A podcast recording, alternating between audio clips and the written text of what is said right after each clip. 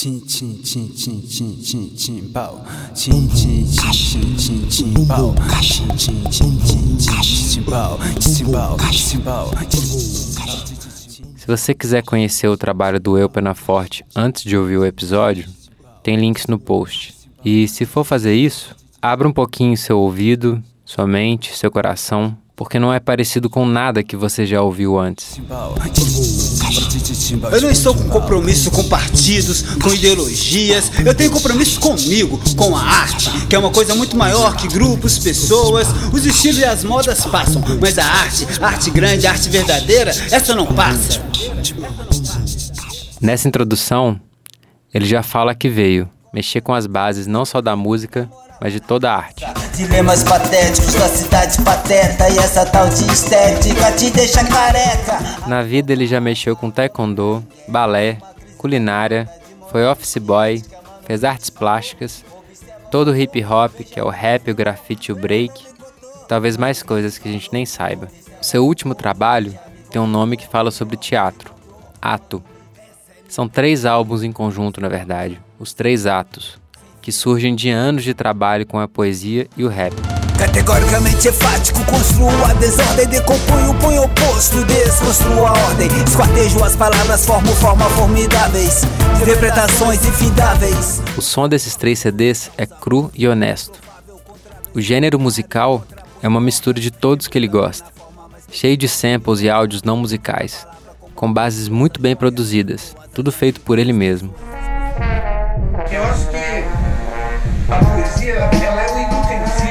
Se a sonoridade é barulhenta, as letras também são para fazer barulho. De segunda a segunda balada, trampo boteco, samba, bora, chinelo, penteado moderno, no inferno concreto, certo que era esperto, seria um cara completo, se viesse com cérebro. Todos esses lugares por onde o eu já passou estão presentes no seu som. Do Raul Seixismo ao funk ostentação, do barraco ao barroco, o hardcore e o trap, do punk até as belas artes. Brusquement, Glenn fut Glenn Gould. Tout le monde. E fala também de prazer, porque por que não? Assim nos abraçamos, descendo e subindo. Você me olhando e gemendo baixinho. Eu conversei com ele em seu escritório em casa, de onde saíram muitos desses sons, e onde ele vive com a sua companheira Sara, o filho deles André, o cachorrinho Nietzsche e a gata Chantal, que acabou de ter três filhotinhos, Bruce Lee, Godard e Bjork, além de dezenas de plantas que ele ganha ou pega em muitos lugares e que enchem todo o corredor do lado de fora.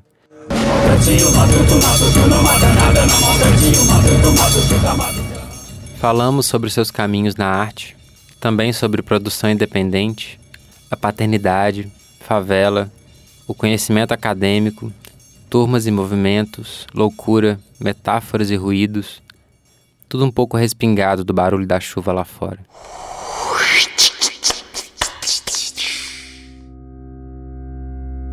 Isso.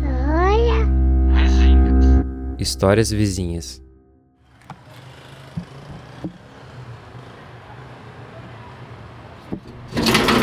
E? Beleza? Não repara bagunça não, que a gente tá no meio de uma... Como é que esse que chama? Nietzsche. Aí são as plantinhas. Essas são todas suas? É. Essa aqui é... é, é, é sapatinho de judia. Tem uma dona ali perto ali. Tinha. Que ela tem um... Uma planta dessa aqui, sabe? Eu fui lá pedir ela. Ela foi na culpa. O Nietzsche não parava de chorar. Então ele teve que ficar preso lá fora durante a entrevista. É, Vai ficar Ele é chorando. muito... Ele é tipo Nietzsche mesmo, uma coisa pregnante. Voraz, intenso. É, exatamente. Muita cara, a gente achou na rua, ele tava debaixo do É carro. mesmo? É. Depois conheci o Andrezinho. E o eu começou a falar sobre ser pai. Oi. Oi. Ah, esse negócio é muito bom, é mesmo. Nossa, tipo. é, é, nasce junto, sabe? Acho que é, nasce Renasce. tudo junto. Eu não sei se renasce, mas você, você não, não era aquilo. Aham. Você torna aquilo. Você não tem, você não tem escolha. É, Tem coisa que é mais fácil, você escolhe a sua profissão. Uhum. uhum. trampo você escolhe, tá? E aí você não tem a escolha. É tipo assim, aí você nasce aquilo. Você nasce pai, você nasce mãe. Você vai, quando nasce o menino, também nasce o pai. Você não é pai, Entendi. e tal. Isso não adianta nenhuma teoria. Não adianta explicar, não adianta nada. Quando você vive o trem.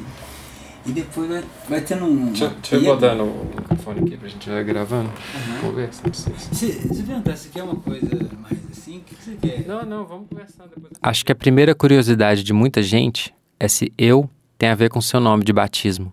O meu nome é Vanderlei Lopes Penaforte. Meu nome de batismo. Agora que eu casei, eu me chamo Vanderlei Ribeiro Penaforte. Mas quando eu nasci, lá naquela época, lá em 79, eu tinha uma irmã que, que chama Solange, o apelido dela era Tel. E meu apelido, Vanderlei, virou Delei, Dedei, virou Dei. E aí eu sabia, porque a minha família é muito religiosa, muito católica, que Tel em grego era Deus.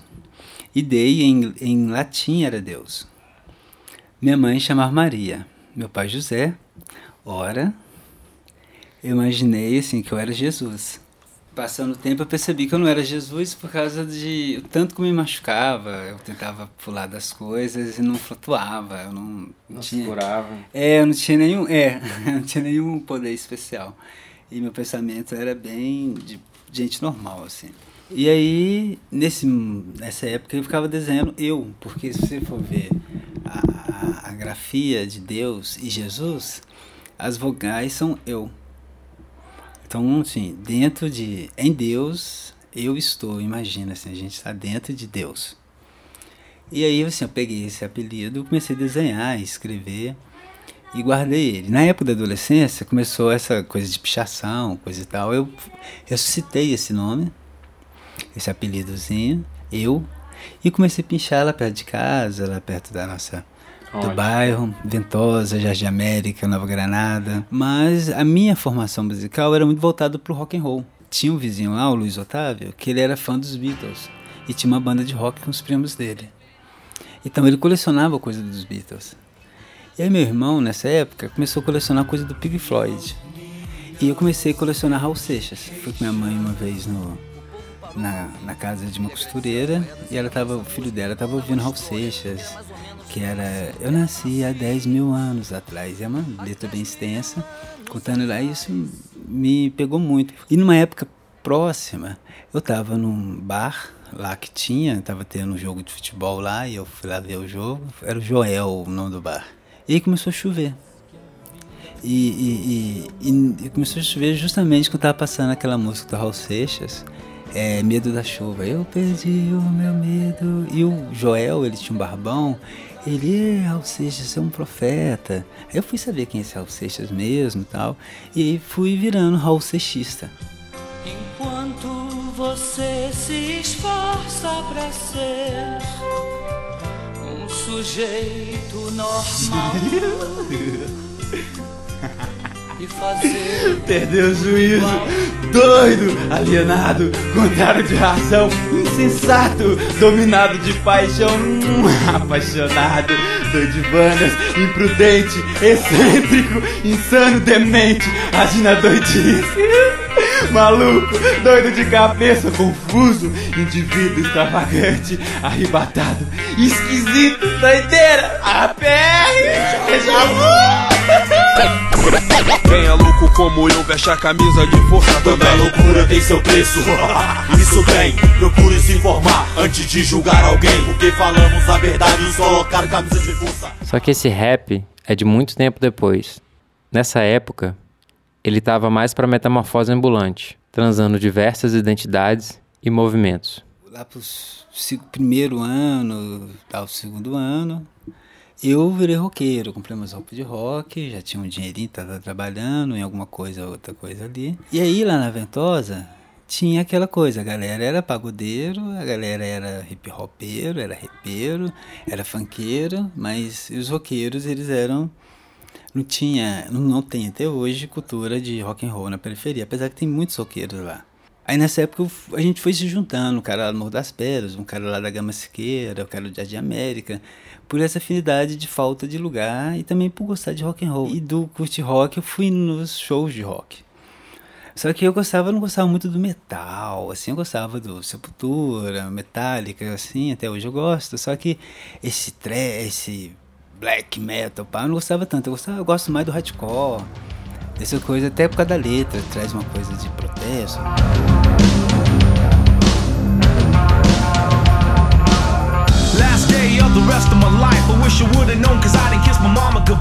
E nesses shows que eu ia, que era de, de, de hardcore, tinha também muita coisa de rap. Era na mesma casa, no Estrela, acontecia o show de rap e o show de hardcore. E naquela época o new metal era o que apareceu. Deftones tinha acabado de lançar. Korn tinha lançado. Link não, Link Park ainda não existia. Era uma banda. Era antes de Link Park, eu esqueci. Que até que Link o. Link Bizkit. É, Link Bizkit tinha gravado com os caras do Futeng. Com Sepultura, com, né, né, com o Max Cavaleira. E nessa época então, isso estava acontecendo, assim, então o rap estava muito próximo e tinha aquela banda Câmbio Negro. Um guerreiro não pode dar luta, não vamos pedir arrego. Somos Câmbio Negro. Um brasileiro acostumado com a batalha dela, não temos medo, somos Câmbio Negro. E tinha Rage Against the Machine, que foi o que. Pá. Has to start somewhere. It has to start sometime. What better place than here? What better time than now?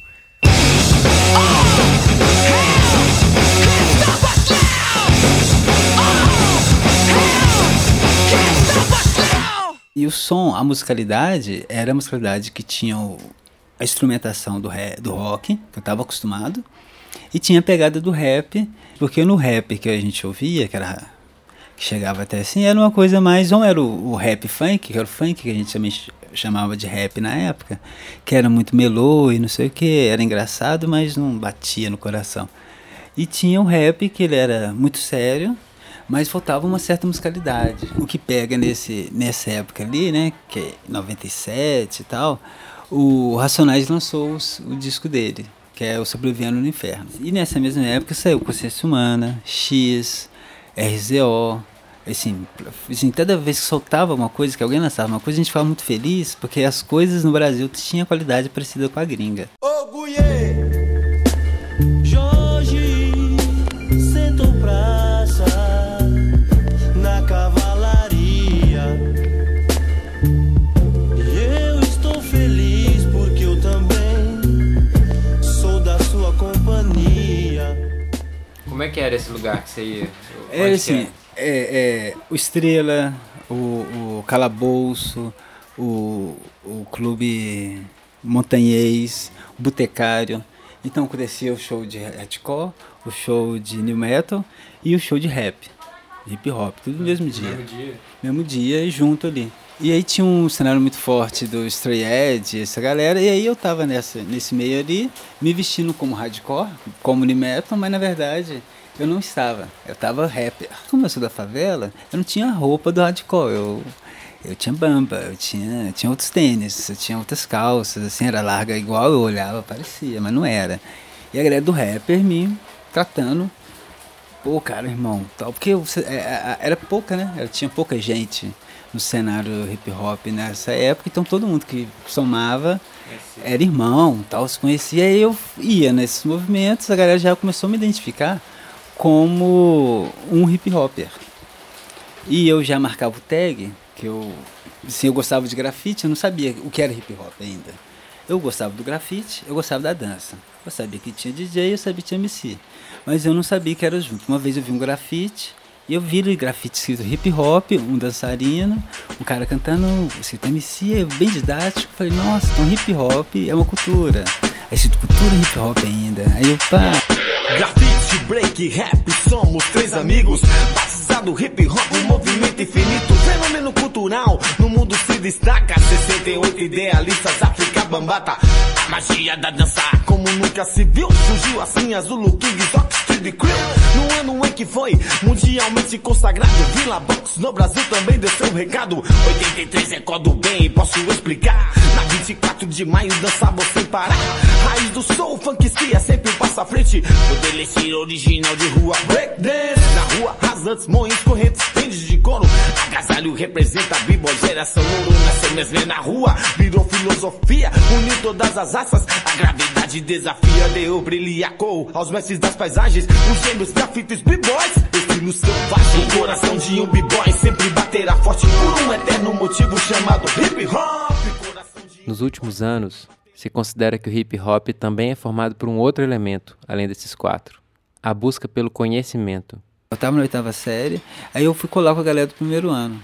E aí eles liam alguma coisa lá, não sei o que, que eu participava da brincadeira, que eu tinha que ler também. Eu percebi que eu não tinha uma leitura boa, minha leitura era péssima.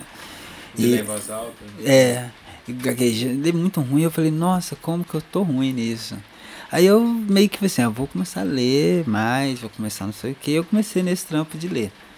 De ler qualquer coisa, eu não lembro dos meus dos primeiros autores, mas eram coisas que apareciam ali. Mas no primeiro ano já, ah, né, aquela pique de querer fazer vestibular um dia, não sei o que, eu comecei a levar mais a sério.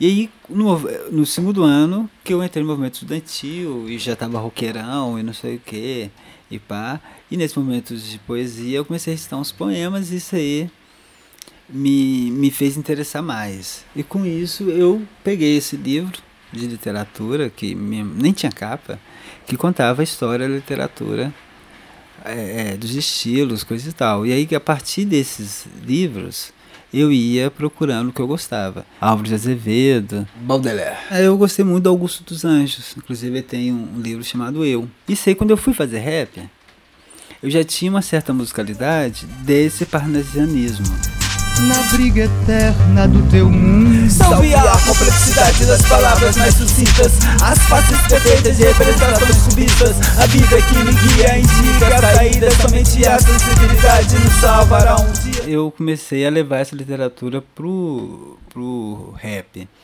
E comecei a partir da, da metáfora, como o embrião pro meu trabalho. Então as coisas eram sempre metaforizadas para poder tentando abandonar ao máximo o, o, o, o, caso, sabe? Eu queria entender, pegar o sentimento que aquele caso causava. Porque quando você pegava pessoas diferentes, eu observava isso, que eu conhecendo gente diferente, pessoas de outras cidades, de outro bairro, pessoas de outras etnias e tal, e cada pessoa, em determinado momento, tinha sua tristeza, sua felicidade, isso parecia muito. E a causa, às vezes, era diferente para uma para outra, mas é, é, é, é, sempre tinha uma, um sentimento. Então eu queria entender esse sentimento e falava desse sentimento. Da solidão, da tristeza, é, da gana, da, né, da ganância. Quando você vai fazer arte, você precisa do seu material. E assim, eu não era o cantor e o, a música, a voz, o som atrapalha o outro. Ele pode chama a atenção do outro, né? O outro não, não tem como não ouvir você cantar dentro de uma casa, por exemplo. Uma casa pequena. Mas eu podia escrever na boa, ali na minha, assim. Fazia minha brincadeira artística ali de criar meu mundo nas palavras. Na, na poesia, o que eu tinha para mim como o, o clássico máximo de uma poesia será uma poesia com bastante metáfora, com uma, uma métrica impecável, sabe? E com uma musicalidade que a musicalidade sonora né, das palavras já tivesse música no próprio falar, que eu não ia ter tanta dificuldade de musicalizar algo, que as coisas dariam isso. E comecei a observar na, nas outras músicas a métrica dela e roubava essa métrica para mim. Eu assumia aquela métrica, então ouvia uma música é, caipira, bem antiga, valsa, bolero, tudo isso eu fui trazendo numa métrica ali. E aí eu fiz a primeira letra, que foi Coletiva Solidão, que aí eu abandonei os temas de rap para poder falar uma coisa que era um tema interno. E a galera aceitou muito bem, a gente gravou essa música, Coletiva Solidão, com a MRH, foi até um hit da época, tocava na Rádio Favela, né? Assim, tinha poucos grupos que conseguiam fazer poucas coisas. Então, quando conseguia fazer, era massa. A textura desse áudio já mostra que ele foi gravado há muito tempo. Há mais de 20 anos, na verdade. O Eu nem tinha essa gravação mais. Ele teve que pedir a um amigo para resgatar um trechinho de uma fita.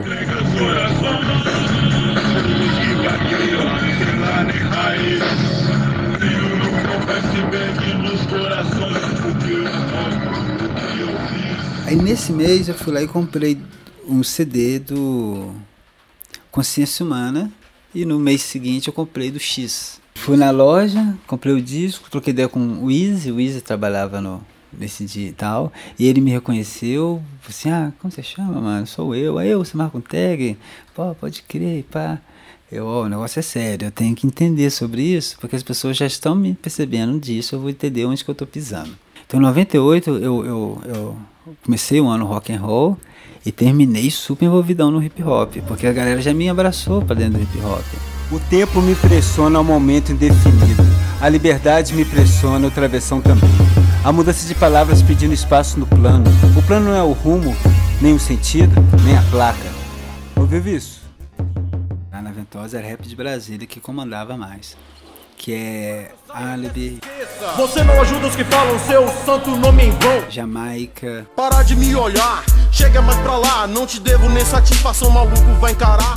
Cirurgia Moral, Mais uma vez, coragem, sangue, ele vai vivendo. é, Guindaste 21, Guindaste um, dois, um. Não, muito mais. Sempre por cima de joelho, jamais inferior. Gótico Penal, Seja bem-vindo à Planaltina. Agora vê se se liga e não vacila. eram esses sons aí. Tinha uns sons do ABC de São Paulo, do ABC, que era é, Consciência X Atual, Passou pra minha cabeça matar, mas eu não matei. e tinha Racionais, Nego drama, entre o sucesso e a lama. Dinheiro, problemas, invejas, luxo, fama. e o Taíde DJ 1. A goma que cê fez semana passada é o mesmo quintal que a gente se escondia quando brincava. De esconde, esconde com a molecada. Que mancada não respeita mais sua quebrada. Aí veio essa galera, que era a galera da Zona Leste, Consciência Humana, Um bamba na mão, a cada tragada, uma viagem. Primeira parte, batida pesada por cima, rima várias mensagens. De Menos Crime, Momê, momê, mafu. Dizem que é remédio pra neurose. é, é, essa galera aí, o pessoal que era do, do o X, que era de uma banda bem antiga, chamada DMN, ele saiu no Trampo Solo nessa época. Periculosidade, na maior tranquilidade, curtindo bem a pampa, o som. Aí veio da Guedes, As paradas que outro dia eu vi no jornal. Foto dos manos jogados no hospital, mal, ruim. isso a nível Brasil, todo mundo, o que saiu de CD, assim. Em Belo Horizonte, a gente, o que tinha sido lançado foi o Retrato Radical, Não seja acomodado, lute pela causa que te faça realizado. E aí tinha, a gente lançava singles. A gente não tinha ainda nesse pé da produção. Então a gente tinha o, o, o Easy CDA, ele era o produtor com checkmate, então a gente acabou colando na Corja, eu fui da Corja durante um tempo, que é uma banca. Não quero mais ter que presenciar vítimas da vida esticadas pelo chão. E aí a gente tinha essa coisa da gravação, que tinha dificuldade da, a- dessa coisa de gravar e de ter uma produção.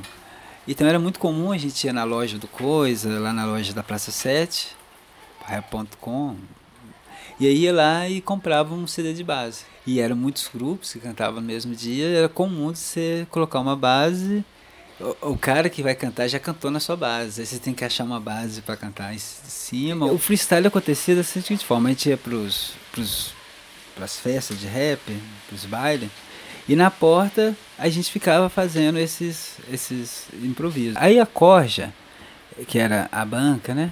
Junto com a Subter, começou a puxar um movimento lá na Praça 7. Puxar uma caixinha de som, um pitbox, começou a fazer esse, esse movimento. Esse movimento nasce daí. Não tinha tanto essa ideia de disputa, e mesmo. Isso aí veio depois com a, a, a, a galera, o, o Monge, o Monge, o Léo e o PDR, o Easy também estava envolvidão na época. A família de rua foi uma institu- institucionalização dos caras que resistiram, que, que organizaram isso depois. Eles fizeram uma coisa com mais frequência.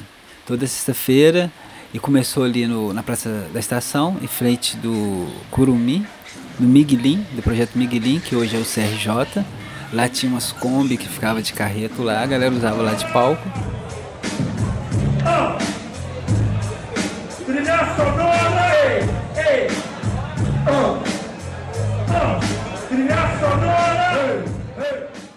Na época que criava seu estilo, ele também começou a viver a cultura da rua, o espaço comum, formado no coletivo por várias escolas.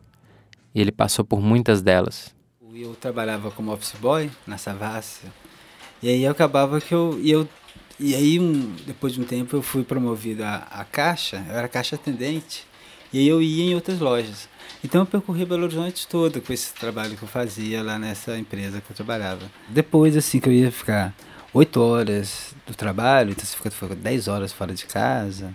E aí eu sempre arrumava um curso para fazer, porque eu já queria ficar mais tempo fora de casa, para conhecer mais, né? Tava é, aprender mais coisas, me divertir mais com os camaradas, com as, com as camaradas e tudo mais. Aí fui e fazia muito curso. Comecei a fazer curso, tudo quanto é coisa.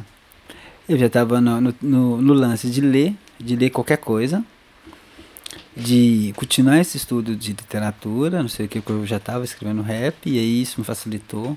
E aí quando eu fui aproximar, a gente parava na Praça Fonsarina, os punks encontravam na Praça Fonsarina, acabava que eu ficava ali, pá.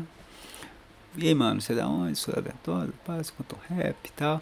E os punks começaram a me abraçar e querer conhecer de mim, ele fez, tinha um poema, vamos lá, eu ia, recitava poema, acabei criando essa amizade com com essa galera, com a Mariana, com Fumaça, com o Bill, que hoje é DJ, com a Meba, com o Impregnante, com Ninguém, a Mariana Lua, a Mariana Sol, era vários Mariana. Essa galera que eu tô lembrando agora, o Gaguinho, eles gostavam muito de uma coisa mais, mais é, é, é, social, né? eles gostavam do rap social. Só que junto com essa galera dos punk, tinha também os poetas. E ia acabando que eu fui frequentando e fui trocando ideia com o Negrão, Maquele K, o, tinha um cara, o, Le, o Leão, sabe? E essa coisa da poesia. Eu comecei a recitar minhas poesias, cara e tal, e, e eu estava envolvido nesse cenário poético de Belo Horizonte. Porque as pessoas que eram os meus falavam que legal, você está fazendo isso e tal. Então estava num lugar confortável. Não era igual o rock and roll, que já tinha anos, você veste de um jeito, alguém te fala mal, como você se veste, não tinha essa preocupação mesmo. A princípio, isso ligava a galera. O, o ser negro, né, sofrer essa discriminação racial no Brasil, é, é, é, herdar uma cultura africana, todas essas coisas assim, né? Hoje em dia você fala que mora na favela de boa. Quando eu trabalhei tal, eu, é, me foi aconselhado e outras pessoas que trabalhavam lá também, que quando a gente não falava que morava na favela, era cochichado, você mora tal lugar, tal lugar, você mora tal, tal, tal lugar, sabe? Tem algumas coisas que ninguém saberia que existe se não tivesse um rap ou um funk para contar, sabe? Então assim, se temos, se, assim, se hoje a gente conhece a favela, primeiro porque teve o samba lá atrás, tal, porque até então o samba era o lugar onde ficavam os excluídos, marginalizados.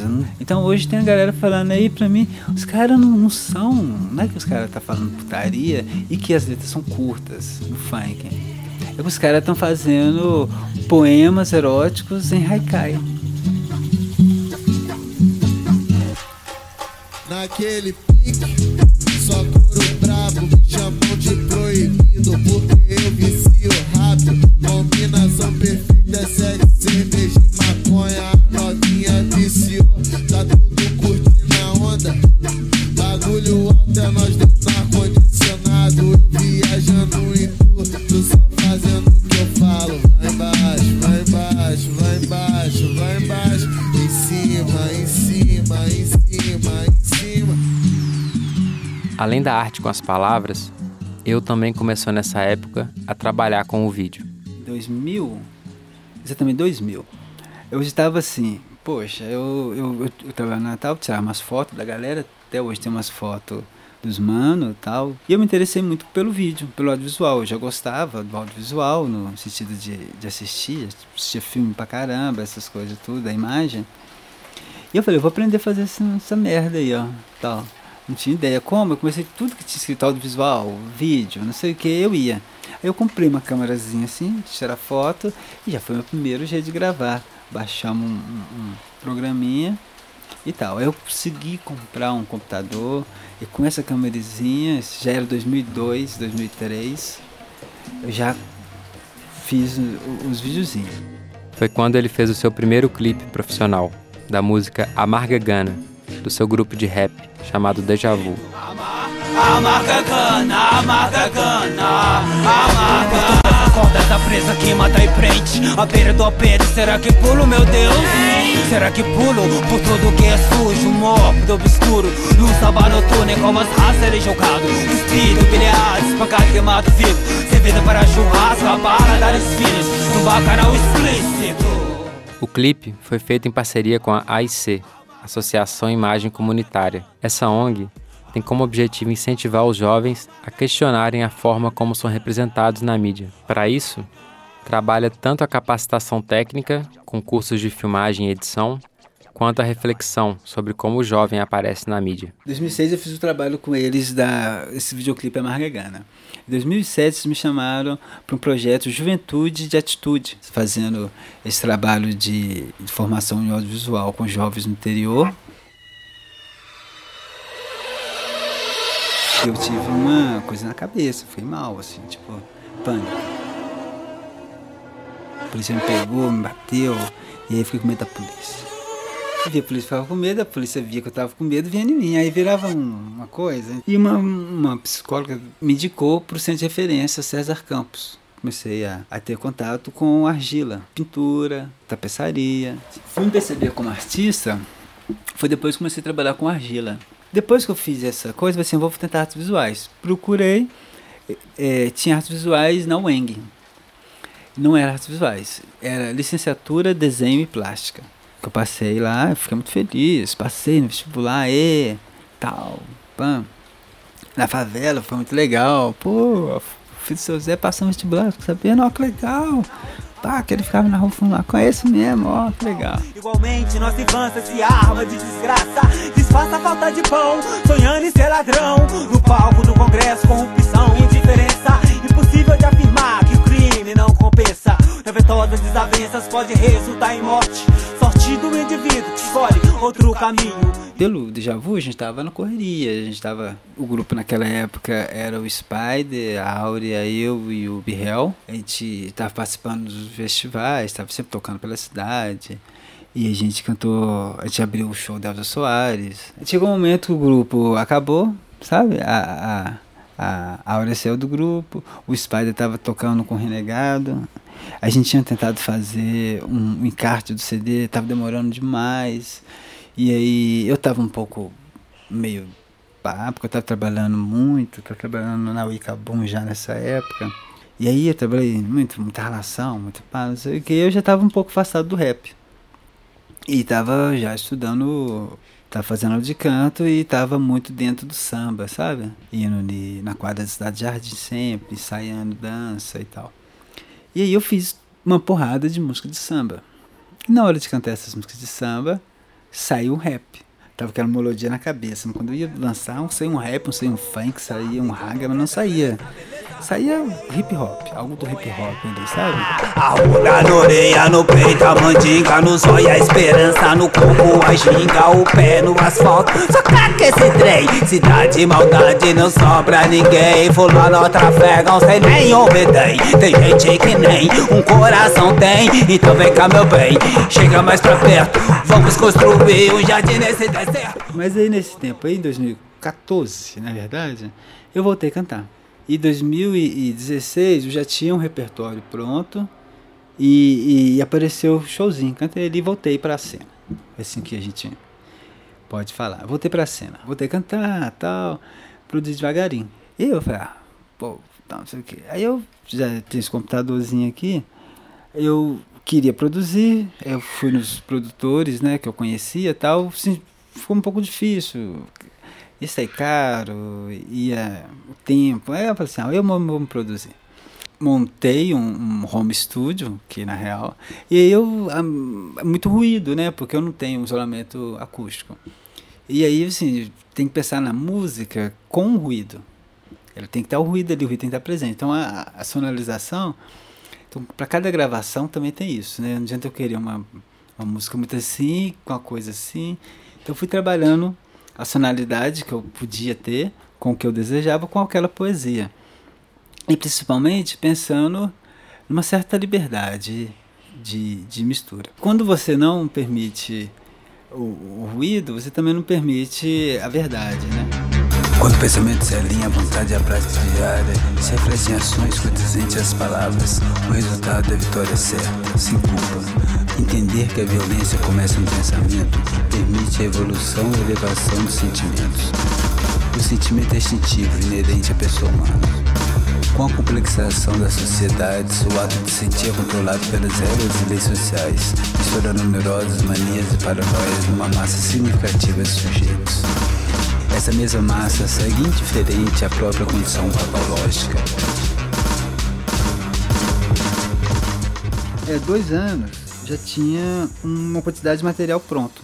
Então tem esses três discos que eu fiz do Atom, tem mais dois discos que eu fiz, tem mais um disco religioso que eu fiz também, porque eu tenho essa, essa veia religiosa que eu, que eu me alimento nela, e fiz um disco para Sara, todas para ela. Então são. tem mais quatro discos prontos. Categoricamente enfático, construo a desordem, decompunho o punho oposto, desconstruo a ordem, esquartejo as palavras, formo forma formidáveis, de interpretações infindáveis, construo o caos e toda causa, confirmo o improvável, contravesso o contrário, contrapunho normas, em busca da plena forma mais perfeita e harmoniosa, pulindo cada palavra como uma preciosa joia, dou asas ambíguas, expressões expressivas, metáfora embrionária no plano surrealista, recebendo a horta arbitrária da estética. Me faço meus versos no excesso dessa quimera. Preencho crateras, percorro esferas, elevo o esplendor, liberto feras. Eu rei, agora de Renadol, eu pena forte, Brasil, a rock refil. 2003, 2004, eu fiz uma promessa para nosso coração, coração, Sagrado Coração de Jesus. E aí eu fiz essa promessa que eu ia escrever uma letra de, de música do Sagrado Coração de Jesus e apresentar na igreja, sabe? E aí passou um tempo, essa música ficou parada, eu não apresentei, eu não fiz, sei lá o que aconteceu, não rolou. Aí um dia eu fui, escrevi essa música e apresentei na igreja. Com isso eu fiquei melhor, porque promessa, cara, eu tinha prometido, pô, eu prometo pro João ali, eu gosto de cumprir, mas a gente fazer uma promessa para Deus, tal, parece algo importante, né? Só que aí eu falei assim, ah, Pô, eu não vou pegar essa música, eu vou pôr em algum lugar. Fiz oito músicas. Aí uma das músicas que é de Jesus foi assim, eu vou pôr nesse primeiro disco, e não sei o quê, porque eu quero minha promessa bem pagadinha, sabe? Eu não quero ter dúvida que é uma promessa sendo paga ou não.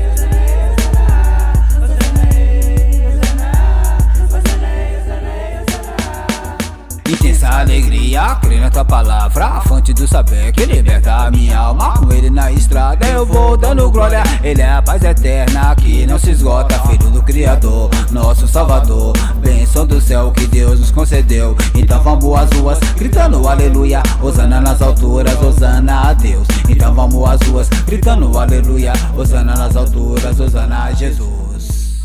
De um modo geral, o ser humano quer ser aceito nos meios que eles vivem.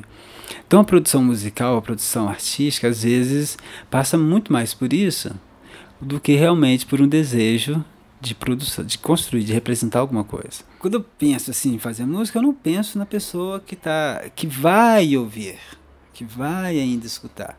Primeiro tem que passar por mim assim. O que eu não desejo que ela preocupe é com se isso é mercadológico, se não é, se isso é aceitável ou não é, se essa música existe ou não existe. Quando algumas pessoas vão fazer uma música, muito, alguns pensam assim: eu quero fazer um trap, eu quero fazer um rap. Eu nunca começo a música dessa forma. Pego a poesia e eu tento colocar uma melodia ali e a batida começa com uma batida e depois chega lá até virar música. Assim, de uma maneira mais didática, é assim que eu faço. Eu não tenho, eu acho que tem duas músicas, poucas músicas assim que são músicas propriamente dito daquele estilo. É um funk com molde do funk, é um rap com molde de rap. E, tal. A maioria eu, eu, eu deixo passar o, o meu desejo, sabe? O que eu sinto que aquela música pede. São tantos valores sintáticos, eu busco um fluxo semântico. Utilizo a técnica pra fugir da regra. Tem música que eu falo assim, isso aqui eu tô falando mal das pessoas, tenho certeza que ela vai ouvir, vai gostar e vai levar pra casa. É sem educação isso, sabe? Mas tem humor ali. Tem música que já é mais direta, sabe? Quando é rap, aí é bom, é gostoso ser direto também. Porque tal. Quando só que não nasce rap, não nasce tal. Eu acho que o próprio tamanho da letra ajuda a ser rap ou não, porque essa letra é mais, tem mais texto.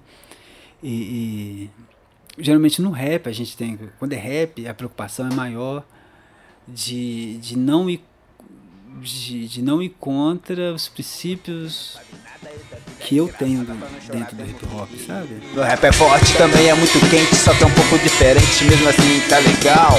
Fui da favela, vem toda minha quebra, já passei pirreia vera sem pagar cara de mal.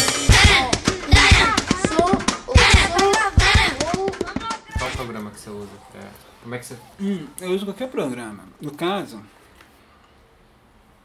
já fiz um. Já fiz só com um programa de montagem. Esse é um programa que tem bateria eletrônica, que é o GarageBand. Uhum. Ele é bem famosinho e bem simples. Mas é, Fruit Loops também, qualquer bateria eletrônica. Se não tiver bateria eletrônica, arrumar umas. Eu tenho umas pastas de som. E monto na, na, na unha, né? Batida, timbal, timbal, timbal tal. É, sei o que. Ah tá. Então aqui eu usei Aqui eu, esse aqui é um som que eu já tenho, já está gravado. Que na verdade era um, um sample pronto. E eu só fiz o, o resto dos sons aqui, aí. Nem sei como é que tá. Essa é minha poesia, sem pausa, sem ponto, sem vírgula.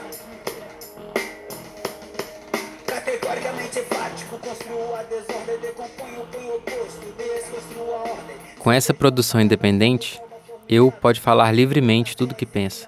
Agora, sabendo de sua história de transitar por vários espaços sociais e culturais, dá para entender por que tem um assunto que aparece muito em seu trabalho: o encontro da cultura erudita e popular, a academia e a escola da rua. Perguntei o que essa visão tão ampla dele pode trazer para ampliar também a de outras pessoas.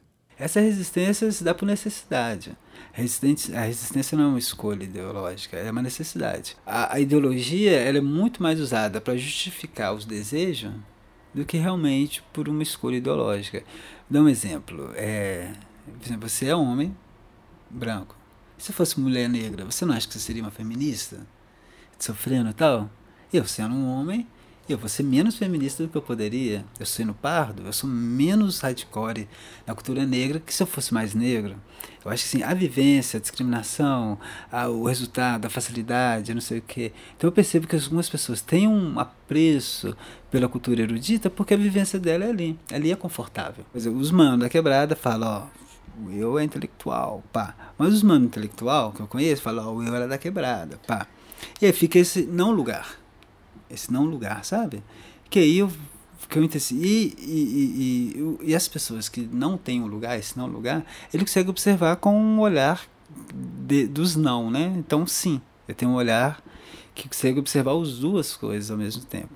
Então, eu consigo perceber a futilidade e a bobeira de algumas coisas, tanto no intelectual quanto no não intelectual, tanto no popular quanto no erudito, tanto no. e, e e tem isso. Então, às vezes eu estou criticando ali.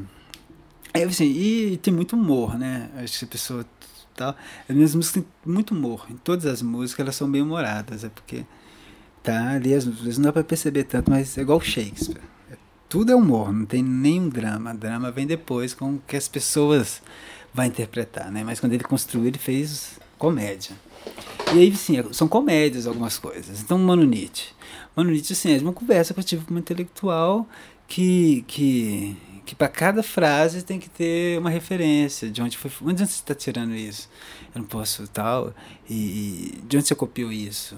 Pá, de onde você, você que isso? Sempre uma referência.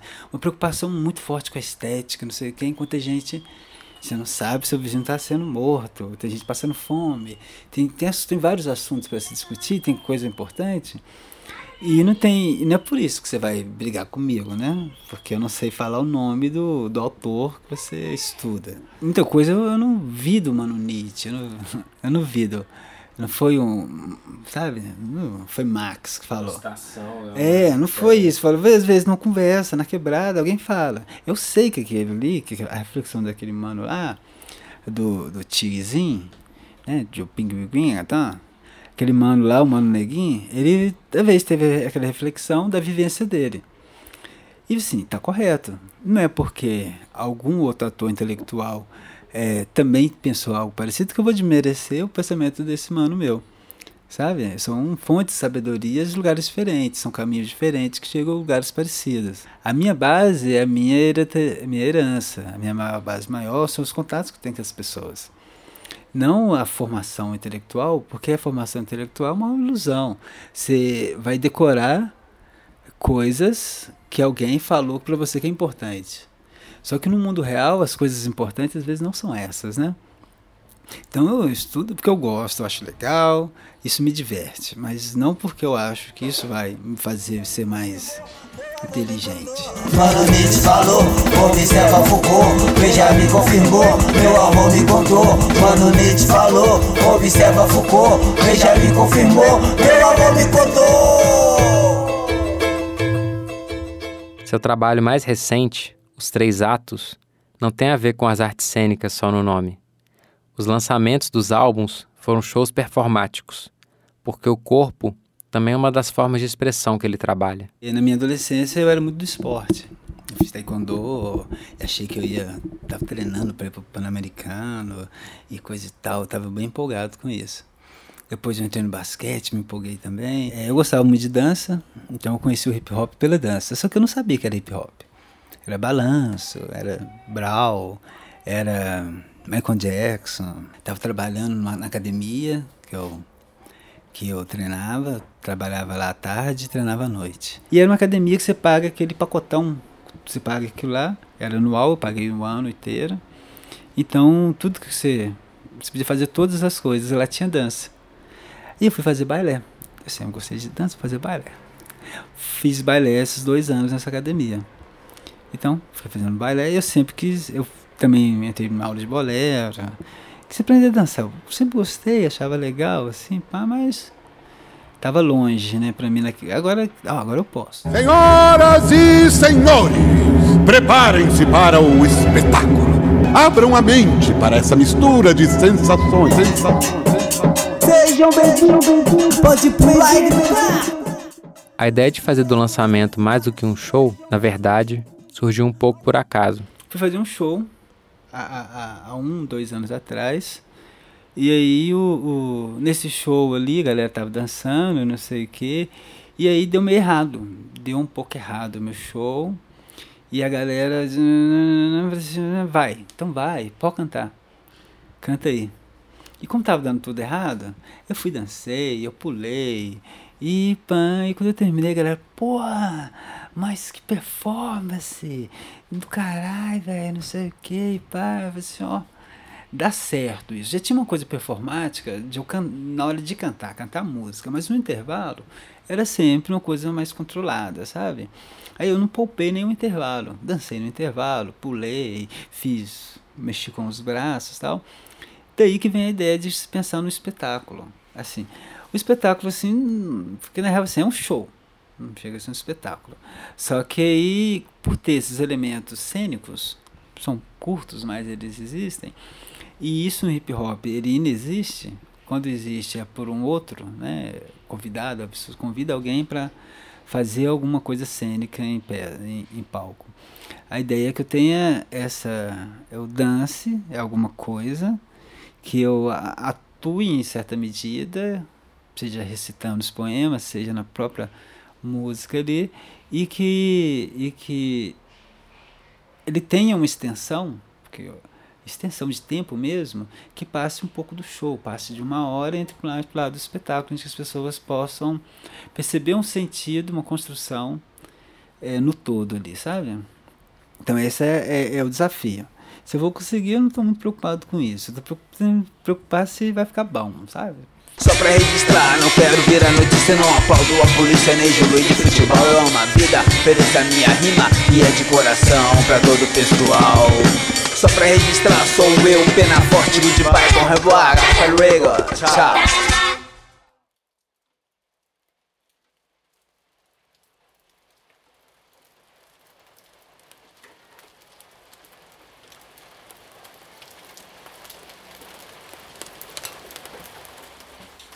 Só fazer uma transiçãozinha depois. Eu sempre coloco aqui no final do episódio a opinião de quem foi entrevistado. O Eu me mandou um áudio de 17 minutos. Vou colocar aqui só uns trechinhos. E aí, Felipe, beleza? Acabei de escutar o episódio aqui. Então achei caralho, mano. Valeu demais.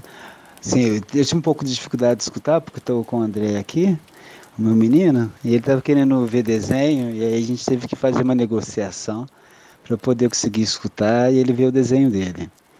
E aí o, o episódio virou a, o som pro desenho que ele estava escutando. Aí a gente acabou escutando junto.